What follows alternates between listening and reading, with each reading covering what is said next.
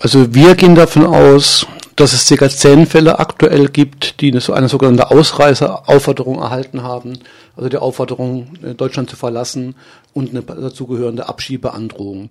Wir heißt in dem Fall im Freiburger Forum und die Initiative Schlüsselmenschen und ein Teil der Fälle, ich gehe von vier bis sechs aus, äh, mit, an denen sind wir aktiv dran, versuchen die Prozesse zu beeinflussen durch Klagen und andere Maßnahmen. Mit welchen Begründungen sollen denn die Betroffenen ausreisen?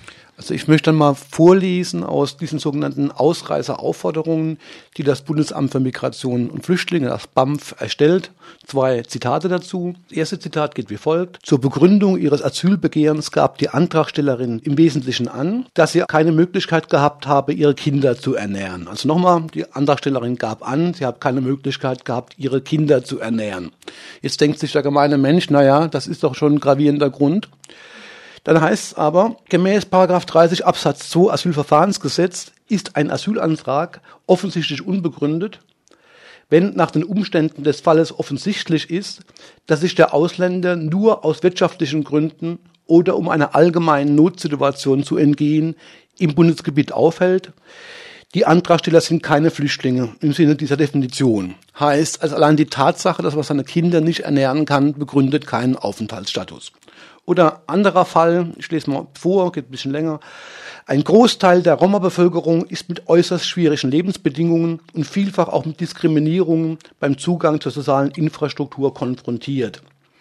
Sie gehört, gehören meist den untersten sozialen Schichten an. Es kommt zu Benachteiligung durch die Behörden, parallel zu den in der Gesellschaft bestehenden Vorurteilen. Sie sind überdurchschnittlich oft von Arbeitslosigkeit und Armut betroffen. Roma haben auch vielfach Probleme bei der Beschaffung von Identitäts- und sonstigen Dokumenten. Hinzu kommen prekäre Wohnsituationen. Roma wohnen häufig in illegal errichteten Ziegelhäusern, Blech- und Pappkartonsiedlungen am Stadtrand, schreibt das BAMF und zieht daraus die Folgerung.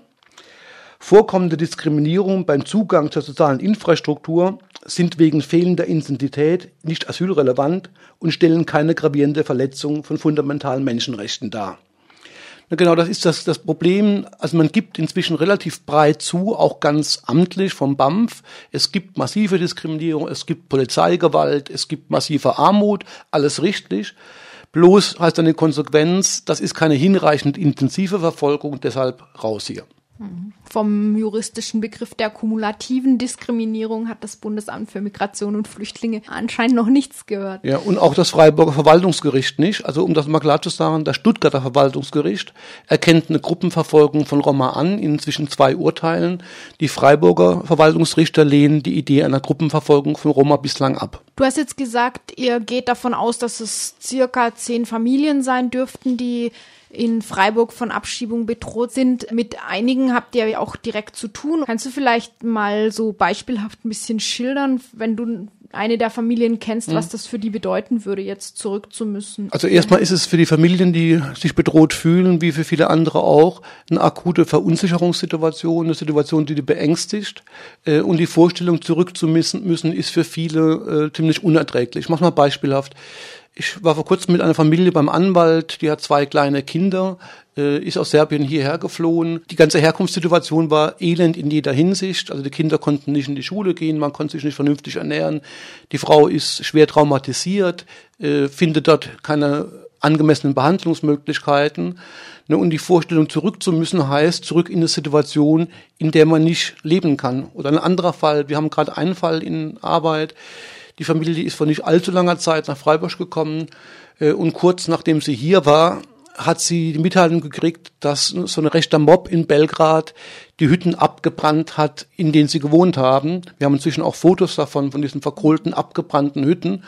Ne, und das heißt, die Vorstellung, dahin zurück zu müssen, wo die ganze Zeit schon dort permanent auch Übergriffe waren von so einem rechten Mob von Roter Stern Belgrad auf die Roma, wo jetzt aktuell die Hütten abgebrannt sind, ist eine absolute Bedrohungssituation. Und das heißt, die Leute wissen nicht, wie sie damit umgehen sollen. Wenn jetzt jemand dieses Interview hört und vielleicht mithelfen will, solche Situationen zu verhindern, was kann er oder sie tun? Das erste wäre möglicherweise Kontakt aufzunehmen mit den bestehenden Gruppen und Initiativen, die sich kümmern. Es gibt ja die einschlägigen Internetseiten, äh, Freiburger Forum zum Beispiel oder, oder Rasthaus oder Saga, wo man sich die Treffpunkte und die Kontaktmöglichkeiten herstellen kann. Was anderes ist tatsächlich auch konkret Kontakte zu suchen äh, zu Leuten, die betroffen sind oder möglicherweise betroffen sind, sich mit denen bekannt zu machen und zu schauen, wo man ihnen helfen kann. Und da geht es zum Teil um relativ banale Sachen, wie zum Beispiel Sachen, die in deutschen Juristendeutsch geschrieben sind, irgendwie halbwegs verständlich zu machen oder Leute begleiten bei Behördenbesuchen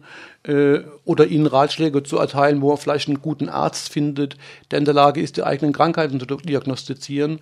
Also man ist nicht arg voraussetzungsvoll, da einzusteigen, wenn man halt ein bisschen Zeit und Energie dafür übrig hat. Aus Freiburg habe ich gehört, gab es zum Beispiel eine Frau mit Kindern, die nach Karlsruhe gereist mhm. ist, kurz vor ihrer Abschiebung am vergangenen Dienstag dann noch beantragen konnte, dass sie einen Asylfolgeantrag stellen möchte. Sonst wäre sie am Dienstag abgeschoben mhm. worden. Mhm. Es ging aber trotzdem ein Flieger nach Serbien vom Baden Airpark in der Nähe von mhm. Karlsruhe.